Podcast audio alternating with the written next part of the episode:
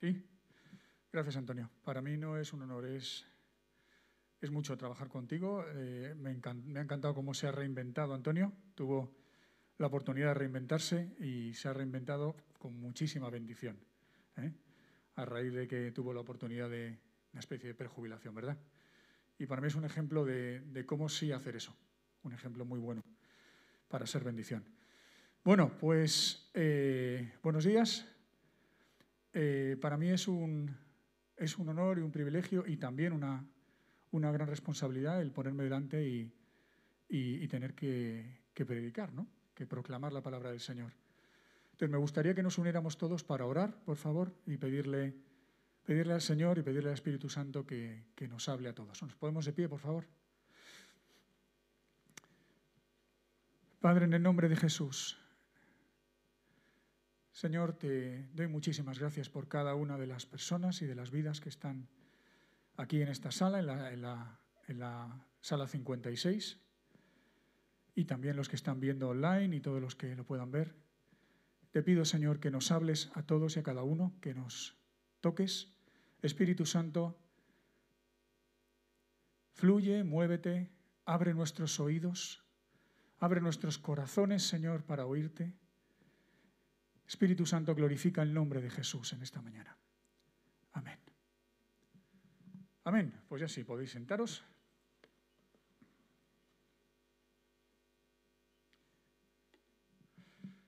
Eh, ¿Perdón? Ah, ya estás hecho a ello y la adaptabilidad del ser humano es grande, ¿no? Bueno, em, ¿cómo he llamado el mensaje? Lo he llamado de su mano conectado con Jesús. Otro, para algunos, será reconectando con Jesús. ¿Vale? Entonces, eh, bueno, em, yo me convertí a Cristo con 17 años, ¿vale? Hace unos cuantos. Y Primero, pues me convertí tras oír la proclamación y el ejemplo de vida de una familia con la que yo vivía en un país, eh, en otro país, y, me convertí al oír la proclamación del Evangelio. Primero el Espíritu Santo tocó y empezó a hacer una obra espiritual por dentro. Eso fue lo primero. Y después me tuve que ocupar en organizar y, entender qué es lo que había pasado y cuál era mi herencia y cuál era mi, lo que yo había recibido porque tenía que agarrarlo de verdad y hacerlo mío de verdad. A leer la palabra, recuerdo que en aquella época tenía más tiempo, la leía cuatro horas al día, muchos días, eh, y tengo esa Biblia guardada como un tesoro, la destrocé, la subrayé, la anoté, está, está machacada por, por el hambre y por las ganas de, conocer cuál era mi, mi herencia y lo que yo había recibido, ¿no? Eh, llegué a Amistad en el 90, también hace un tiempo, en un pequeño local que teníamos en Joaquín María López. Eh, hay recuerdos muy bonitos de aquella época. Durante años, pues seguí sembrando mi corazón y aprendiendo su palabra y tratando de, seguirle y de, y de, conocerle. Y empecé a entrar en una etapa muy estable en la que a mí me daba, me daba respeto, ¿no? Es decir, no tengo pruebas, ¿no? No tengo grandes pruebas, y era suficientemente, creo, no era tan necio como para pedir pruebas, pero sí que le pedía al Señor, eh, siguiendo el Salmo 138, dice en los versículos 7 y 8, dice, aunque pase yo por grandes angustias, tú me darás vida. Contra el furor de mis enemigos extenderás la mano, tu mano derecha me pondrá a salvo. Y dice el 8, el Señor cumplirá en mí su propósito. Tu gran amor, Señor, perdura para siempre. No abandones la obra de tus manos. Y esa era mi oración. Señor, yo no te pido pruebas, pero te pido que no abandones la obra de tus manos. Era mi peor pesadilla o mi peor imaginación, era que el Señor quitara su mano de mi vida, dejara de hacer su obra en mí. Eso era una de las cosas peores que yo podía concebir o que podía entender. ¿Vale? había estado eh, sembrando eh, su palabra eh, en mi corazón, en Mateo 7, 24, 27, cuando Jesús habla de los dos cimientos, el que las escucha y las pone en práctica y el que las escucha y no las pone en práctica. ¿no?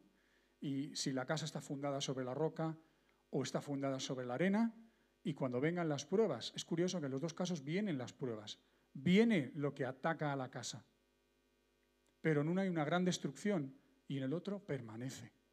¿Vale? Recuerdo en, el barrio de Madrid en el que vivían mis padres, y yo vivía con mis padres en aquella época, eh, quedaba un solar delante, un poquito a la izquierda, un solar y construyeron allí un, un edificio nuevo. Y me llamó la atención, yo era un chaval, era un poco más joven que ahora, y observáis que menciono este tema porque, claro, después de oír que los de 50 son ancianos, pues estoy al borde de la ancianidad, ¿no? Porque habéis visto esa noticia, ¿no? Que salió, que a algunos nos, nos, nos, tocó un poco, ¿no? El, dice, van a empezar la, la vacunación de los ancianos de 50 a 59, ¿no? Entonces, en cierto sector de la sociedad hubo mucho revuelo. ¿eh? Fue un poco decir, oye, qué falta de respeto, ¿no? ¿Eh? Y tal, llamarnos ancianos y tal. Bueno, yo todavía no, pero estoy al borde. Bueno, entonces, me acuerdo cómo profundizaron y bajaron de muchísimos metros desde el nivel de la calle para buscar la roca y buscar terreno firme en el que poder asentar un edificio de 14 plantas.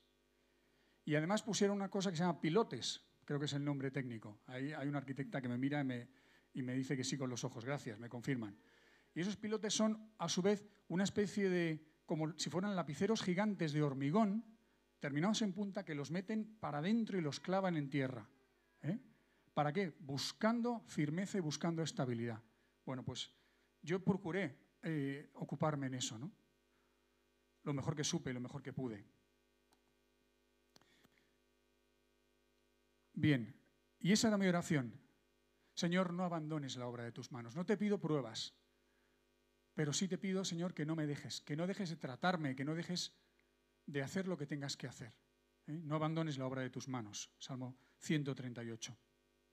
¿Vale? Bueno, y tenemos que tener cuidado con lo que oramos. Porque el Señor dice que oye la oración. ¿eh? Cuando nos presentamos y nos acercamos a Él y pedimos conforme a su voluntad, dice Él, nos oye. ¿Vale? Entonces hay que tener cuidado con lo que se ora. Llegó una nueva etapa en la que ya no me preocupaba no tener pruebas. No me preocupaba. Porque tenía pruebas. Pruebas grandes, pruebas que te afectan. Y hay pruebas que te esperas, que te lo imaginas. Bueno, pues cosas que tú concibes, ¿no? Pero es peor no sé si peor, pero más duro o más difícil de gestionar o más peligroso de gestionar cuando la prueba que te viene es algo que no te esperabas. Es algo que no te imaginabas. El ataque no viene de frente por los supuestos, el supuesto frente enemigo, viene por tu retaguardia o viene por donde no te lo esperas y es lo que no te imaginas. Entonces la prueba tiene una componente de descoloque bastante más grande. Te puede sacar del carril, te puede meter en vía muerta, como un tren que sale del carril que iba hacia el destino y entra en una vía muerta y se queda allí parado. Parado. Si, te, si, no, si no somos capaces de gestionar esa prueba inconcebible para nosotros, que no nos la habíamos imaginado. ¿Y qué haces cuando llega esto? Como decía un pastor, lo escuché hace mucho, dice, no puedes controlar o no puedes controlar lo que te pasa, pero sí puedes trabajar con tu actitud y tu respuesta ante lo que te pasa y ante lo que ocurre. En eso sí podemos y debemos trabajar. Eso sí es nuestra responsabilidad. Lo que es exógeno, lo que viene dado, eso no. Nuestra respuesta sí. En eso podemos y debemos trabajar con la ayuda del Señor. ¿Te desconectas cuando llegas a prueba? ¿O confías en el Señor soberano? ¿Estás atascado en, tu vida con el Señor? ¿Estás en vía muerta? ¿Mantienes esperanza? porque se trabaja de una manera muy diferente, se vive de una manera muy diferente, se lucha de una manera diferente cuando tienes esperanza o cuando no. Si no la tienes, probablemente lucharás a medio gas para solamente sobrevivir y no para crecer y no para conquistar y no para ser transformado. Y mi testimonio, y es lo que, en lo que voy a centrar la predicación de hoy, es que la misma prueba que el diablo quiere usar para destruirte, la mismísima prueba, la mismísima realidad que el diablo quiere usar para destruirte, Dios la quiere y puede usar para transformarte, para moldearte, para cambiarme, para transformarme, para hacerme menos orgulloso, un poco menos, para hacerme más empático, más misericordioso, más compasivo, más sensible a los demás.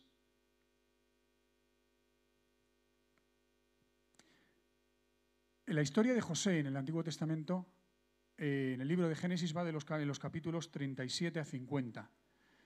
Eh, he leído del tirón para preparar esta predicación un poco más, desde el, en vez del 37, desde el 35. ¿no?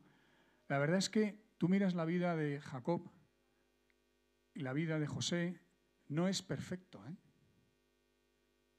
A lo mejor cuando lo lees por primera vez, recién convertido, te llaman la atención otras cosas, pero cuando lo lees ya con años en el Señor y lo vuelves a leer, te das cuenta, aquello no era perfecto. No era perfecto. El entorno y la familia en la que nació José no era perfecto. No vamos a ver la vida de José eh, como tal, no es el objeto de la predicación. Quiero hacer alguna reseña a la vida de José porque nos sirve para este propósito que estábamos diciendo, ¿no? de cómo nos afectan las pruebas y cómo pueden las pruebas que no esperábamos, las que nos descolocan de verdad, ¿vale? Y cómo pueden ser usadas. José tuvo pruebas de este estilo. ¿Eh? No es una interpretación, no, es, no lo dice la Biblia, pero yo creo que José sí fue imprudente. Si os acordáis de la historia, cuando le contó a sus hermanos y a sus padres la historia de las gavillas que se levantaban y la de sus hermanos que se inclinaban ante ella, y luego la del sol y la luna que se inclinaban también ante él. ¿eh? Su padre le reprendió, le pareció muy inoportuno probablemente lo que él dijo, aunque fuera verdad y fuera del Señor, él fue probablemente imprudente compartiendo eso. ¿no? Y sus propios hermanos llegan y lo venden como esclavo. Bueno, primero lo quieren matar. Hay alguno que quiere salvarle la vida ¿eh? y acaban tirándolo a una cisterna, un depósito, entiendo que es un depósito de estos de agua antiguo excavado. Eh, claro, lo tiraron, supongo que no lo bajaron con delicadeza, y a lo mejor se pegó un, buen golpe y lo tiraron allí. ¿no? Después lo sacaron y lo vendieron a una caravana de, comerciantes que iba para Egipto, creo que eran ismaelitas, si no recuerdo mal, y llega a, Egipto y lo, venden como esclavo y entra en la casa al servicio del capitán de la guardia del faraón. ¿vale? Y allí él debía seguir manteniendo su esperanza y su conexión con el Señor, con Dios, porque si no, ¿cómo se explica que vieran en él todas las cualidades que vieron? Si estás derrotado, si estás de brazos caídos, no hubiera visto Potifar, el capitán de la guardia, esas cualidades en él. Él siguió conectado, a pesar de la prueba. ¿Vale?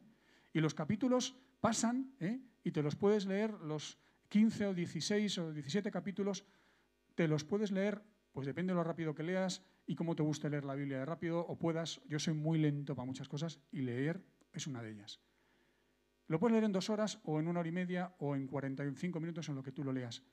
Y la, idea, o sea, el relato va rápido, pero hay años por en medio. Hay pruebas tremendas. Cuando llega y por mantenerse íntegro y no querer acostarse con la mujer de su jefe, ¿vale? lo meten en la cárcel por hacer las cosas bien. Y después, cuando interpreta los sueños del copero y del panadero, resulta que se cumple y al que le, dijo que le iban a, iba a ser repuesto en su, en su posición y que no le iban a matar, llega, sale de la cárcel y se olvida de José cuando le había pedido explícitamente, te pido y te ruego que te acuerdes de mí cuando salgas. Pues se olvidan de él y se tira allí dos años más, si no recuerdo mal. Es decir, son pruebas, señores. Se lee rápido, ¿eh? Los capítulos se leen rápido, pero son pruebas en la vida de José. Son pruebas. Sus hermanos son los que le venden como esclavo y no lo matan de milagro. sus hermanos. Por hacer las cosas bien lo meten en la cárcel. Cuando ayuda a uno de ellos y le, pide un, solamente una cosa, después de atenderles bien, porque atendía a los funcionarios reales del faraón que estaban en la cárcel, es decir, una cárcel, no sé si como Soto del Real. ¿eh? Me parece a mí que Soto llevan ahí a gente de un cierto perfil, pues algo parecido, ¿no? Pero bueno, de un imperio, es decir, sería más. ¿eh? No sé, no sé la comparación. No soy especialista en cárceles. Eh, son pruebas, son pruebas de verdad, de verdad tremendas, ¿vale? Y Dios usó, vamos a leer solo un, pasaje, que es en, al final de Génesis 50, 15 a 21. Leemos. Estoy leyendo de la versión, nueva versión internacional castellano peninsular. Dice, al reflexionar sobre la muerte de su, de su padre, los hermanos de José, Génesis 50, 15, concluyeron, tal vez José nos guarde rencor y ahora quiera vengarse de todo el mal que le hicimos. Por eso le mandaron a decir, antes de morir tu padre dejó estas instrucciones, decidle a José que perdone por favor la terrible maldad que sus hermanos cometieron contra él. Así que por favor perdona la maldad de los siervos del Dios de tu padre. Cuando José escuchó estas palabras, se echó a llorar se echó a llorar.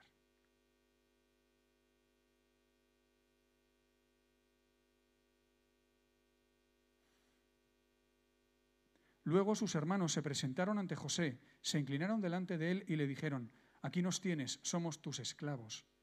No tengáis miedo, les contestó José. ¿Puedo acaso tomar el lugar de Dios? Es verdad que vosotros pensasteis hacerme mal.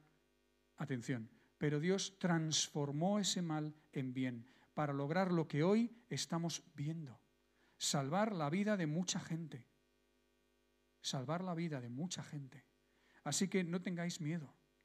Yo cuidaré de vosotros y de vuestros hijos. Y así, con el corazón en la mano, José los reconfortó. ¿Por qué lloró José? La Biblia no dice por qué. Yo tengo mi, mi comprensión de, de por qué lloró al menos una de las, o varias, una puede ser porque recordó todo lo que pasó y le dolía. Pero creo que hay otra más, porque él había trabajado mucho con esto, está claro, que los había perdonado. Entonces no creo que fuera recuerdo y dolor. A lo mejor lloró porque sus hermanos no habían entendido nada de su corazón. Nada de que les había perdonado de verdad, de que les había cuidado, de que les había bendecido no habían entendido. Porque Dios trató con el corazón de José. Dios usó poderosamente a José de una manera extraordinaria. Como dice aquí, para la salvación, ¿no? Para, para salvar la vida de mucha gente. Versículo 20. Y no habían entendido nada de que su hermano les había perdonado, de que sus hermanos les quería. ¿No veis un parecido con la parábola del hijo pródigo o de los dos hijos? Sería mucho mejor llamar a esa parábola cuando dice, somos tus esclavos, ¿qué le dijo el hijo pródigo cuando volvió? Hazme como uno de tus sirvientes, como uno de tus trabajadores. Y el corazón del Padre, el corazón de José, parecido en esto al corazón del Padre que nos revela Jesús en, en su parábola. Podía haber sido un hombre amargado. Si José se hubiera desconectado del Señor, si se hubiera le hubiera recriminado a Dios, ¿cómo permites que mis hermanos me hagan esto? ¿Cómo permites que por hacer el bien y no acostarme con la mujer de mi jefe? Encima el pago es que acabo en la cárcel y luego el otro se olvida de mí. Y aquí sigo, llevo ya cinco años, no, no, lo he calculado ni lo he estudiado eh, a fondo cuánto tiempo estuvo en la cárcel. ¿Vale? Pero fueron años los que estuvo en la cárcel. Pero vemos que él no se desconectó del Señor, no, se salió del carril, siguió confiando. Eso no quiere decir que fuera fácil. Si contáis las veces que dice que Jesús, que Jesús, que José lloró, lo dice varias veces. José lloró, José lloró. Y las que no lo dice la escritura. ¿Vale? No quiere decir que fuera fácil. En Santiago 1, 2, 4 dice, hermanos míos, consideraos muy dichosos cuando tengáis que enfrentaros con diversas pruebas pues ya sabéis que la prueba de vuestra fe produce constancia. Y la constancia debe llevar a feliz término la obra, para que seáis perfectos e íntegros sin que os falte nada. Este es el apóstol Santiago, sabéis que es muy dulce, muy tierno él, muy poco directo, ¿no? Consideraos, dice, muy dichosos cuando tengáis que enfrentaros con diversas pruebas. No dice resignaros, consideraos muy dichosos. Y explica por qué. Dice, porque la prueba de vuestra fe produce constancia. Y la constancia debe llevar a feliz término la obra para que seáis perfectos e íntegros sin que os falte nada. Hay un valor en ser probado y permanecer. Primera de Pedro 3 a 9 dice, alabado sea Dios, Padre de nuestro Señor Jesucristo, por su gran... ¿Hola? Sí. Dice, eh, alabado sea Dios, Padre de nuestro Señor Jesucristo, por su gran misericordia. ¿Hola? Sí. Nos ha hecho nacer de nuevo mediante la resurrección de Jesucristo, para que tengamos una esperanza viva y recibamos una herencia indestructible, incontaminada e inmarchitable. Tal herencia está reservada en el cielo para nosotros, a quienes el poder de Dios protege mediante la fe, hasta que llegue la salvación que se ha de revelar en los últimos tiempos. Y esto es para vosotros motivo de gran alegría, a pesar de que hasta ahora habéis tenido que sufrir diversas pruebas por un tiempo. El oro, aunque perecedero, se acrisola al fuego. Así también vuestra fe, que vale mucho más que el oro, al ser acrisolada por las pruebas, demostrará que es digna de aprobación, gloria y honor cuando Jesucristo se revele. Vosotros le amáis a pesar de no haberle visto, y aunque no le veis ahora, creéis en él y os alegráis con un gozo indescriptible y glorioso, pues estáis obteniendo la meta de vuestra fe, que es vuestra salvación. El diccionario de la Real Academia Española define acrisolar de esta manera, dice, depurar, purificar en el crisol por medio del fuego el oro y otros metales preciosos. Depurar, purificar en el crisol por medio del fuego el oro y otros metales preciosos. ¿Mm? El oro, aunque perecedero, se acrisola al fuego, así también vuestra fe, que vale mucho más que el oro. Al ser acrisolado por las pruebas, demostrará que es digna de aprobación, gloria y honor cuando Jesucristo se revele. Y al final, la, salvación, el resultado final. Insisto, de verdad, yo ya no pido pruebas. Bueno, nunca las he pedido como tal, de hecho, y es verdad. Pero no me preocupa ya el que no tener grandes pruebas como que Dios no esté tratando con mi vida, ¿vale? A lo mejor no está tratando, creo que está tratando, está empeñado, porque soy su hijo, porque me ama, porque tiene muchísima paciencia conmigo, porque tiene muchísima perseverancia conmigo, ¿eh? porque Él es así, con sus hijos y con sus hijas. Y os digo, mi testimonio es que la misma, las mismas pruebas que podrían haberme sacado de carril y me tuvieron fuera de carril un tiempo, no me tienen fuera de carril ahora, aunque es una lucha, porque vivo con las consecuencias, vivo con, con, con, con las pruebas. Y luego además vienen nuevos capítulos y nuevas pruebas, porque la vida está llena de historias, llena de historias.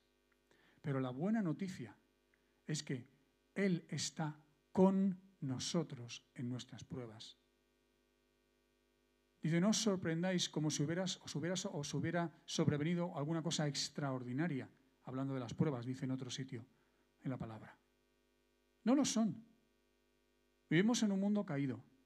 Vivimos en un, mundo al que la Biblia llama, de quien dice la Biblia, que está el príncipe de este mundo. Aunque ha empezado y tenemos ya parte de ello, el reino, y vamos a hablar sobre eso en amistad en la próxima serie, si no recuerdo mal, el reino de Dios a través de los templos portátiles que son los creyentes, que somos los cristianos y que es la comunidad de creyentes, la iglesia y la iglesia universal. Mi testimonio es que esas pruebas en el Señor, si en vez de revelarte, y puede haber un momento para ello, y ponerte amargado y ponerte mal, te pones de rodillas y dices, Señor, ayúdame con esto, ayúdame a verlo como tú lo ves. Señor, no permitas que esto me destruya, sino que me haga más fuerte. Señor, ayúdame a perseverar. Señor, ayúdame a verlo como tú ves esto, a verlo desde tu perspectiva. Ayúdame, Señor, a verlo como tú lo ves. Ayúdame y úsalo para bien. No podemos controlar lo que nos pasa, pero sí nuestra respuesta y nuestra actitud a lo que nos pasa.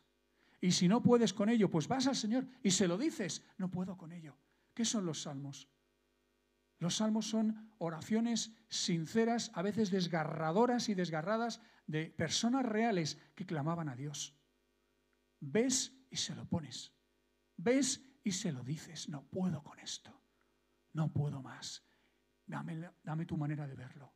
Ayúdame a verlo como tú lo ves. Ayúdame a verlo como tú lo ves, como quieres que yo lo vea. Úsalo para bien. Tú eres el Señor, tú eres soberano. Yo os digo, el que os diga que por ser cristiano te va a ir bonito ¿eh? y todo en su sitio y todo chupiguay, ¿vale? En mi comprensión te está engañando. ¿Vale? Te está engañando. Dios, no te pido que los, dijo Jesús, no te pido que los saques del mundo, sino que los guardes del mal. ¿Dónde está ese mal? En el mundo, en el que Jesús no quiere que no vivamos, del que no quería que el Padre nos sacara, sino, no te pido que los saques del mundo, sino que los guardes del mal. Es muy diferente. Si leéis la lista de los héroes de la fe de Hebreos, a mí siempre me ha llamado la atención.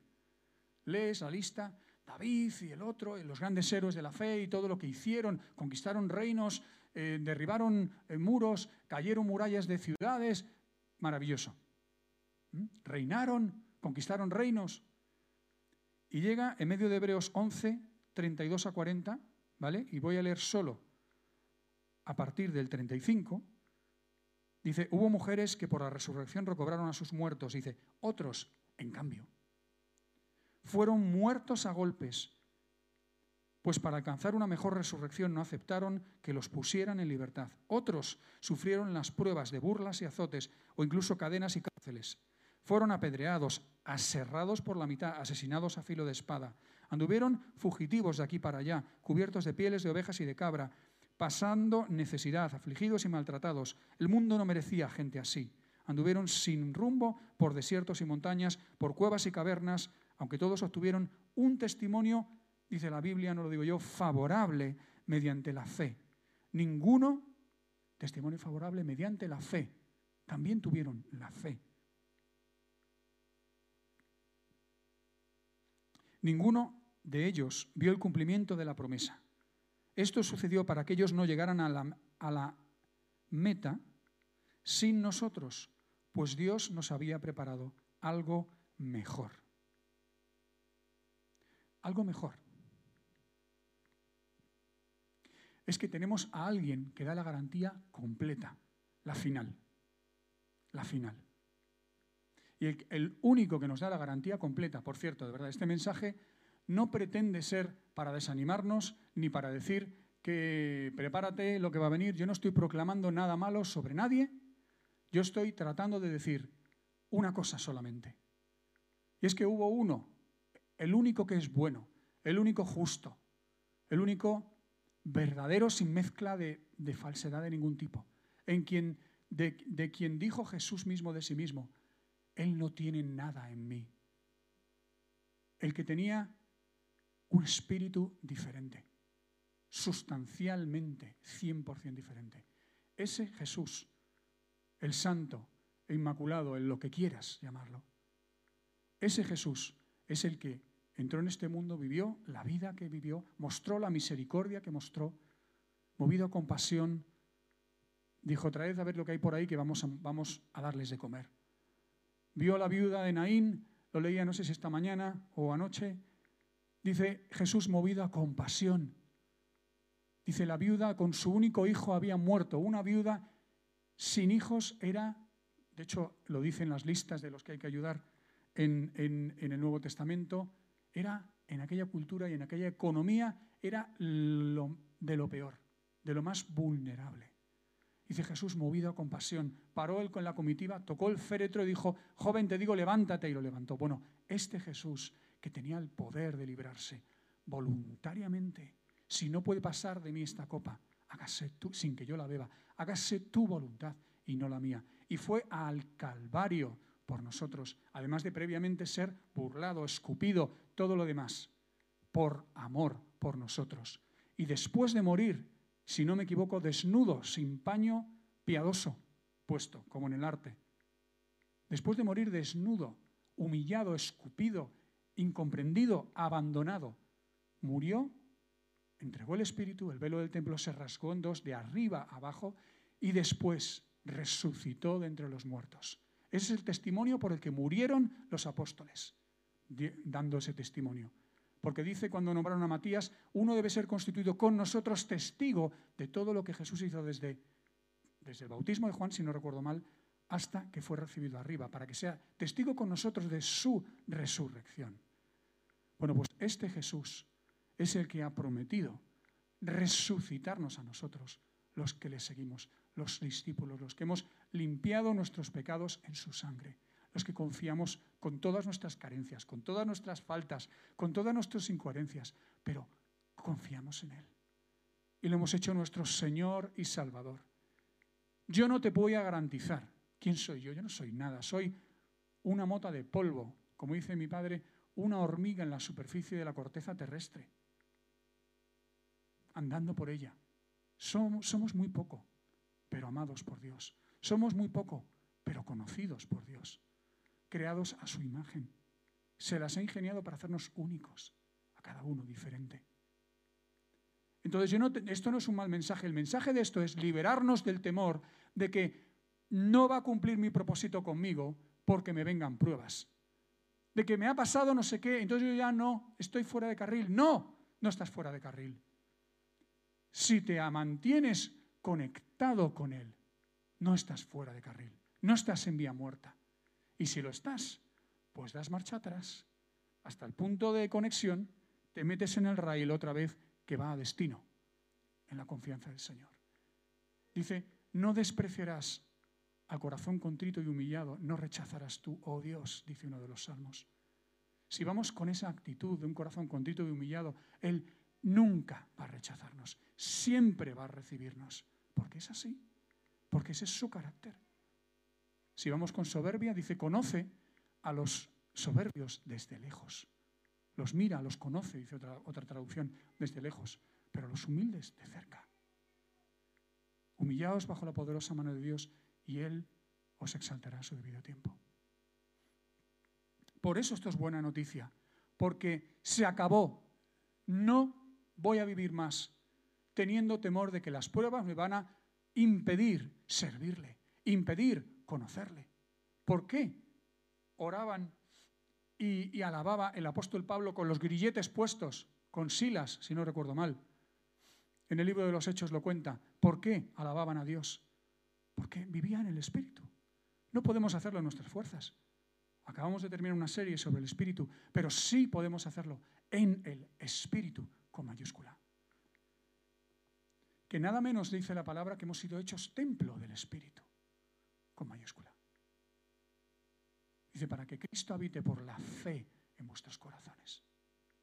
Esto, no, esto es vivir en el Espíritu.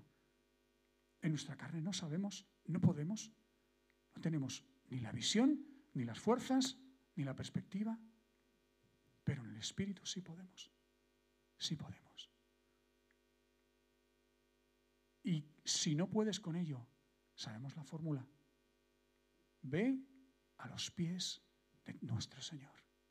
Ve a los pies de su cruz, que está vacía porque resucitó.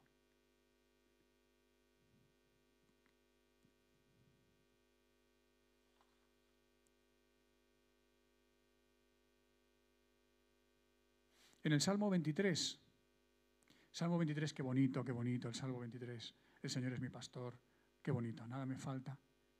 Vamos a leerlo entero. Es corto, ¿eh? Sin miedo.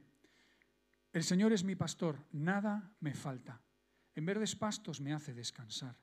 Junto a tranquilas aguas me conduce.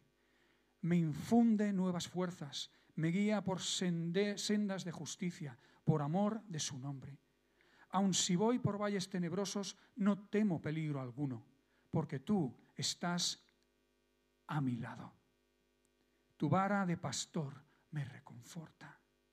Dios, perdón, dispones ante mí un banquete en presencia en presencia de mis enemigos. Has ungido con perfume mi cabeza, has llenado mi copa a rebosar. La bondad y el amor me seguirán todos los días de mi vida y en la casa del Señor habitaré para siempre, por días sin fin, dice otra versión. Fíjate que siendo el Señor mi pastor, dice, dispones ante mí un banquete. Pero el banquete dice que es, en el versículo 5, en presencia de mis enemigos. El banquete. Esto me acuerdo, me acuerdo que, eh, me acuerdo bien que me enseñó esto. Cuando tenía yo una situación determinada. Me acuerdo quién me lo enseñó. ¿Quién me llevó este salmo y me dijo, en medio, en presencia de tus angustiadores, de tus enemigos, angustiadores, dice otra versión? Ahí el Señor quiere y puede hacer un banquete, pero hay que arrimarse, pero hay que acercarse.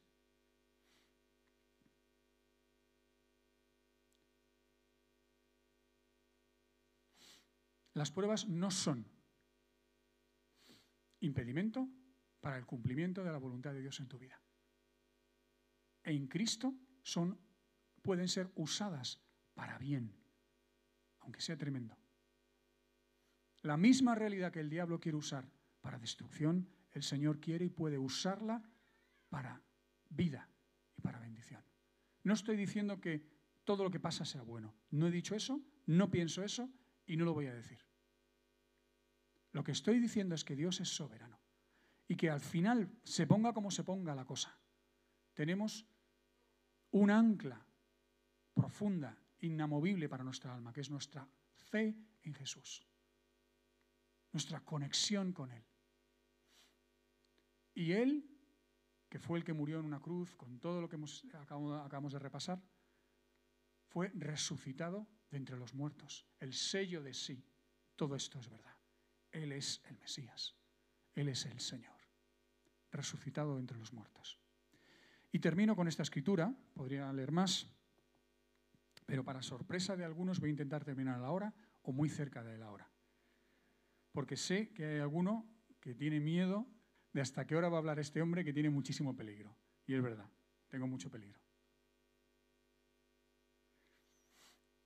De hecho, alguien me mandó un mensaje y recuerda que los niños a las 12.30 ya no hay quien pueda sujetar aquello y que los padres tienen que ir a recogerles. Si no te preocupes, voy a intentar terminar en tiempo.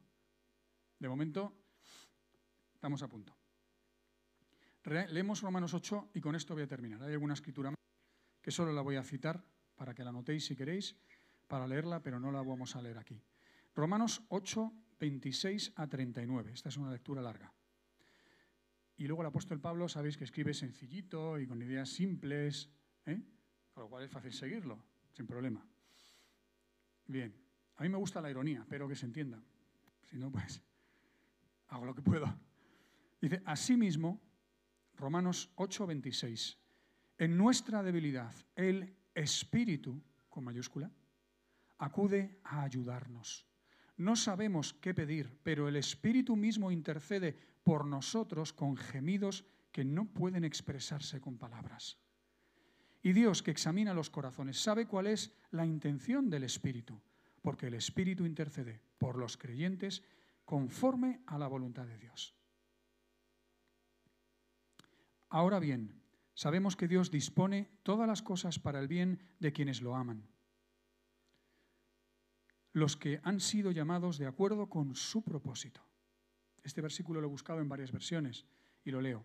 Acabamos de leerlo en la versión esta, que dice, ahora bien, sabemos que Dios dispone todas las cosas para el bien de quienes lo aman, los que han sido llamados de acuerdo con su propósito.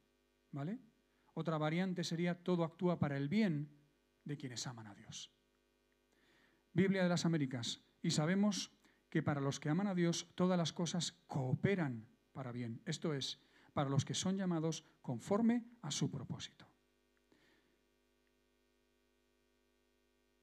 Otra versión dice, y ya sabemos que a los que a Dios aman, todas las cosas les ayudan a bien, a los que conforman el propósito son llamados a ser santos. La cantera Iglesias dice, sabemos que para los que aman a Dios, para los que son llamados según su designio, su entre, entre, entre paréntesis añadido, todo colabora al bien. Biblia de Jerusalén, por lo demás sabemos que en todas las cosas interviene Dios para bien de los que le aman, de aquellos que han sido llamados según su designio. Bueno, vamos a dejarlo ahí. Hay un par de versiones más, pero no quiero insistir. Es claro. Todas las traducciones, las que yo, y aquí hay dos más y he leído alguno más, todas las traducciones apuntan en la misma idea, en la misma dirección, con matices que, nos dan un chispazo más de, comprensión, de verlo. ¿eh? Dice, ahora bien sabemos, primero hemos hablado el 26-27, ¿vale? De que no podemos, no sabemos, y el Espíritu nos ayuda en nuestra debilidad, ¿vale? A cómo orar, a cómo interceder, a intercede por nosotros. Luego acabamos de leer que ahora bien sabemos que Dios dispone todas las cosas para de quienes lo aman, los que han sido llamados de acuerdo con su propósito, porque a los que Dios conoció de antemano, también los predestinó a ser transformados según la imagen de su Hijo, para que Él sea el primogénito entre, los, entre muchos hermanos. A los que predestinó también los llamó, a los que llamó también los justificó, y a los que justificó también los glorificó. ¿Qué diremos ante esto? Si Dios está de nuestra parte, ¿quién puede estar en contra nuestra? El que no escatimonia a su propio Hijo, sino que lo entregó por todos nosotros. ¿Cómo no habrá de darnos generosamente, junto con Él, todas las cosas? ¿Quién acusará a los que Dios ha escogido? Dios es el que justifica. ¿Quién condenará? Cristo Jesús es el que murió e incluso resucitó y está a la derecha de Dios e intercede por nosotros. ¿Quién nos apartará del amor de Cristo? ¿La tribulación o la angustia, la persecución, el hambre, la indigencia, el peligro o la violencia?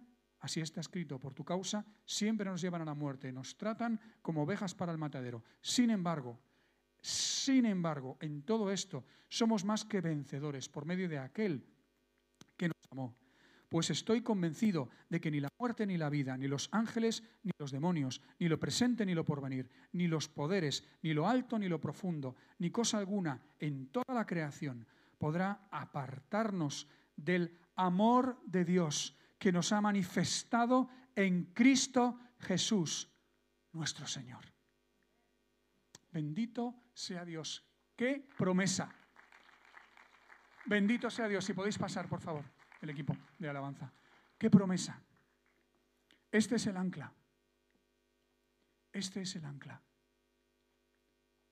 Y entre vivir con esperanza y pelear y luchar con esperanza, sintiéndote que estás en la voluntad del Señor, venga lo que venga, pase lo que pase, aunque te venga por donde no lo esperabas, es muy diferente a si vivimos pensando que es que mi plan se ha descolocado.